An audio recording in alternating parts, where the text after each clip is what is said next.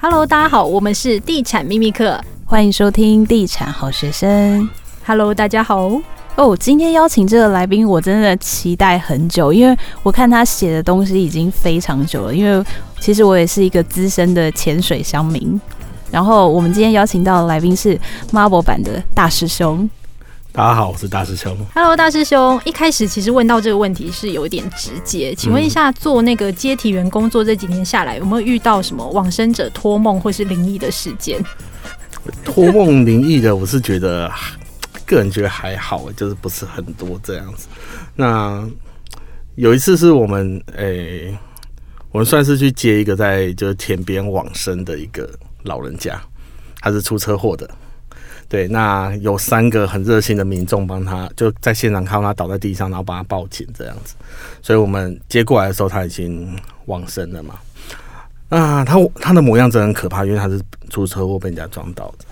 所以那天晚上我们看，早上我们看到他的脸，晚上回家，其实做接体员有一个缺点就是这样，你早上看到什么东西，你晚上就会梦到什么，会想想起那个画面。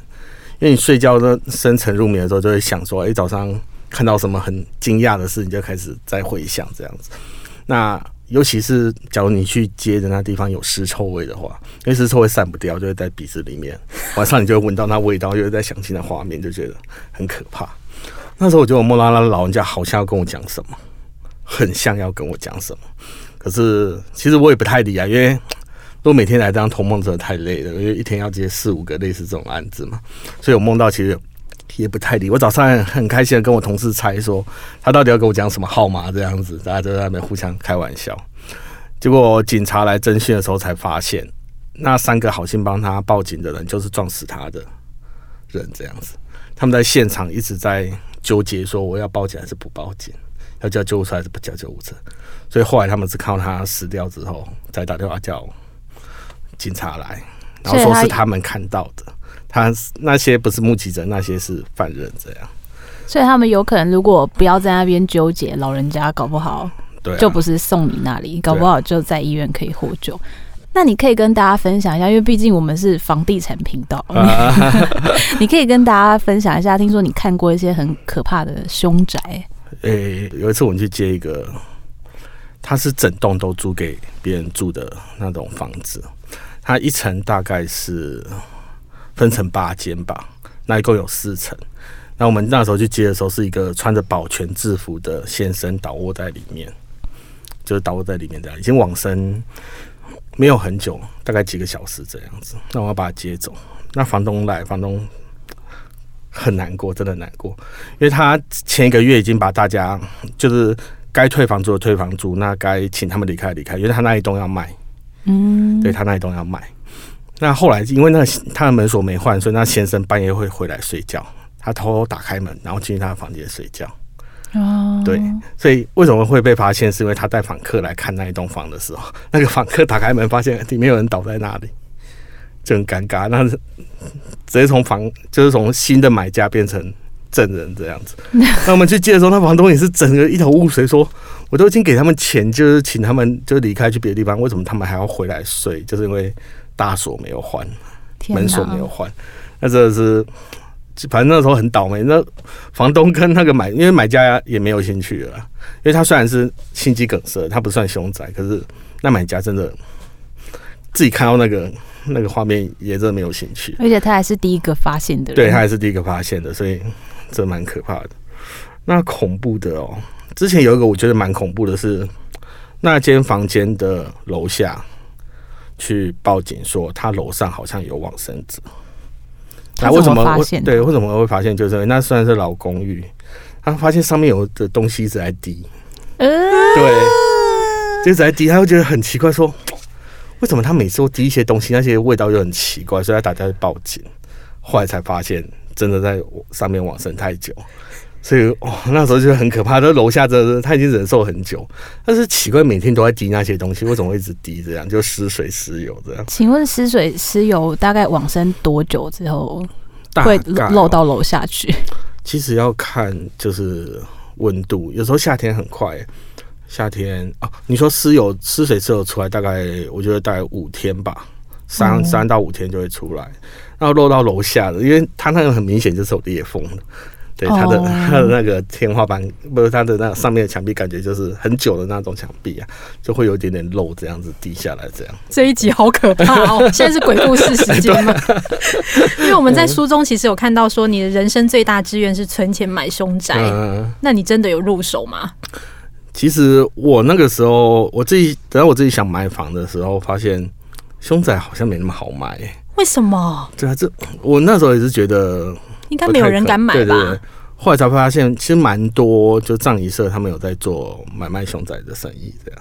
哦，兼着做是不是？因为他们有第一手情报。对对对，而且很多很多，比如说我今天跟我的某一个家属，跟他跟他父亲可能感情不好，他父亲可能往生在北部，那家属从南部来，然后突然得知说，哎，父亲还有一栋房子这样子。那时候葬仪社就跟他讲说，那要不你便宜卖我好了，你也不用来来往往这样子去处理这些事情。哎、欸，那栋房子也是多的嘛，你跟你爸根本就没有熟到说 他还有什么东西，你知道这样子，所以有两三次有看到，就是他们葬仪社人会跟家属自行就把房子处理掉。呃，之前就遇到一个也是啊，就是他他其实离过，呃，他很早就离婚，那小孩子是跟妈妈走的。那他往生的时候，小孩子过来才发现，哎、他爸竟然在这边有两三间房子这样。后来是用很便宜的价钱被那个。那个谁，暂时买走。那买走之后，他也是隔间当那种套房出租。然后他是租给比较老一点的那种那种年纪的人。那时候我问他说：“奇怪，为什么要租给比较老一点的人？”他就说：“其实很多房东怕租给老人，是怕他们后来出事情这样。”可是葬仪社处理这件事是专业的，专家可以直接接手。天哪，太地狱梗了，我有点，我有点消化不了。觉得蛮 OK 的，就这样子，对啊。哦，所以就是其实政府如果要推广一些老人的一些租赁的，其实可以跟葬仪社合作，是这个概念是不是？哎，我上次去接一个也是蛮有趣的，那个地方就是它也是分租套房，它门口很多那种。类似八卦镜跟那个什么铃铛，就是彩带，他自己都有做一些防护设施，感觉就是一个大凶宅啊。对，可是他分很多间租人。那我那时候去接的时候，那房东很专业的跟我讲说：“哎、那个电视包冷气包多久没关了，那你记得帮我关一下，因为他比较在乎电费，跟他东西的那个有没有坏掉这样子，他就很在乎。一进去，往生者在地上，然后房东还在旁边看一下，说：啊，电灯帮我那边等下验完电灯帮我关一下，那冷气要关。然后出门记得要喊过门，就要把他接出来，记得要喊过门，就代表说他人已经走了，不要再留在这边。”感觉房东也很有经验哈，对对，感觉处理到都知道步骤要怎样。对对对，就是不付租金还想住这边，没门，一定要喊过门这样子。那请问买凶宅有什么要进行的仪式吗？哎、欸，其实我我买那一间其实算是它不算凶宅啊，可是我后来才知道那是投资客，很就蛮早买来，然后十多年没住人。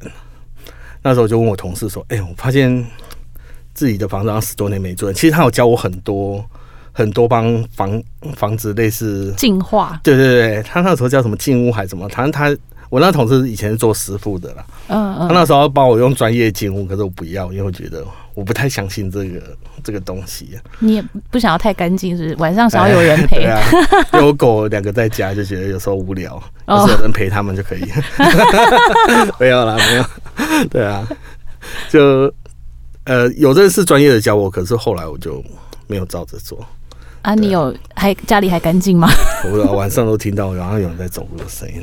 真的假的？没有，因为那从早上跟过来的嘛。家里那应该家里应该蛮热闹的。嗯，对啊，人很多的。哦，所以像你像你做接替员的工作。嗯他们会跟你回家吗？这怎么会知道啊？你问这个问题，有时候会有感觉啊。哎、欸，其实你这么说，其实有时候晚上睡觉的时候，真的会跟跟还没做接体员前的那种肩膀的那种重量不太不太一样。然后，就我现在怎么觉得我肩膀有点重？录音间有点冷，温度下降。嗯，所以后来买这间房子的头期款是怎么？因为我们知道，其实你早年的经历还蛮辛苦的，蛮伟大的啦。说实在，嗯，其实有时候讲就觉得好像自己在打自己脸，因为我之前都说我不想买房嘛。这些本书的时候，我印象很深。嗯，因为那时候其实我真的不想买房，因为呃，我从小小时候，在我最小的时候，我是住阿妈家的。阿妈那种就是住那种很很老的四合院，就是那是一大家族住的，旁边是古宫啊，什么什么，很远的亲戚啊，都在都住在一起。后来我阿妈就是 在外面有一块，就是类似农地，就自己盖房子。那盖房子那时候是我阿姨用她毕生的积蓄去盖。那很有很有意思的是，我那阿姨不是也不算有意思，很巧是我那阿姨，她决定就是她把那间房子的钱全部付完，她也是贷款嘛。她贷款缴了一半，她往生了，她得乳癌，她走掉，她走掉赔的保险金刚好把后面的钱完全补完，所以那栋房子真的是完全是我阿姨买的。对，他那时候就有立下宏愿，说一定要帮我阿妈盖大房子。对，所以他就他就后来也做这件事情。那我阿妈那边有房子，可是我这边是完全都没有。以前我跟我爸是住在那种，我我我是隔代教养，我小时候是归我阿妈带，到六七岁我才跟我爸妈回去的。那时候也是跟我爸妈住在那种旧式的三合院啊，对啊，就像厕所是无底洞啊，然后厕所还盖在机寮里面。还有这种哎、欸，其实因为我我现在看大师兄本人，我觉得我们年纪应该没有差多少。嗯、你怎么还会有？哎、欸，那时候洗澡旁边都是那些阔鱼啊、青蛙、啊，因为那浴室就是那种旁边就是那种水泥柱。他说，我记得印象中有一次我是去上厕所，然后上厕所的时候，因为在鸡寮里面嘛，鸡会生蛋，所以蛇来吃蛋。我那时候蹲着，我就看到那条蛇。两三个小时，因为我不敢叫，两个多小时，我印象中两个多小时，我不敢叫，然后我也不敢，因为没手机嘛，也没找到人，我要等那条蛇走了，我才能从厕所出来。你在那个 厕所等了两个三小时？对，因为我不敢动，然后就蹲着。从此之后，我就不上蹲着厕所，我一定要上的，脚都很酸的，那条蛇又一直不走。对啊，那后来家里是有改建，才变成比较正常的浴室啊，正常的厕所这样子。所以那时候对于房子其实要求也没很高啊，反正家里就这样嘛。那等到我爸开开始带着我跑路的时候，我们就一直是租房子。对，那租房子其实就有一个缺点，就是我根本就不会想把我房间布置的，就是是我心中的模样这样子。再加上我每次拿到的房间都是最小的，类似储物间啊、仓库这样最小的那一间，所以不想布置。我就觉得说，我的房子里面有电脑、有床就好了，其他什么都可以不用，就只要有床跟电脑就好。那等到后来，后来自己出书之后，真的是有一笔积蓄啊，再加上我妈一直觉得说，一定要买一间房子这样子，因为。他就觉得他拼了大半辈子，然后就也没有存到一间房子干嘛？他希望说以后他老的时候可以有一个自己的地方住。那像我自己上班，每次出去外面都是去接一些游民嘛，无名尸啊。他们睡的地方都很厉害啊，就是很厉害是多厉害？市中心的公园里面还蛮厉害的，那生活机能很好。市中心的公园，对啊，就在那种很大的公园景观第一排。对对对对对，然后就整个家当都在那里。哎、欸，他们就是凉亭，不是有五个柱子、六个那种椅子嘛？长椅，他们不是都躺在那边？八角亭那种。对对对对，那他们都是有固定的，就是说这个人躺久了，那个位置就是他的。哦，如果有另外的人来抢，他们会打架，因为他们会觉得说那是你侵犯他的地盘，所以只要那个人往生了，下一个 就会立刻立刻就有人入住，你知道吗？我们只要把他抬走，他的东西真的是，哎，我那时候第一次看的时候，我觉得很震撼，很感慨，就是我把游民的那个身体装在丝袋里面，然后抬上车那一刻，我再回头看，发现我六个游民在抢他的东西。抢他的棉被啊、饼干啊什么，就全部都当场就被抢走。然后下一个就拿棉被，然后躺躺在那里，我就觉得真的很人生百态。对啊，真的很快就有人入住，就新的那个新的椅子这样子。那很多人都睡桥下，然后天桥上啊，然后防火巷里面啊。我看久了之后，我真的觉得。好像人生真的要买一间房子，我我有余力的话，我真的想买一间房子，所以那个时候才觉得说想买房子，不然我之前都不太想买。好啊，那我们下一集就请大师兄再跟大家聊一下他买房子的一些五四三，那就先这样喽，大家拜拜，拜拜，拜拜。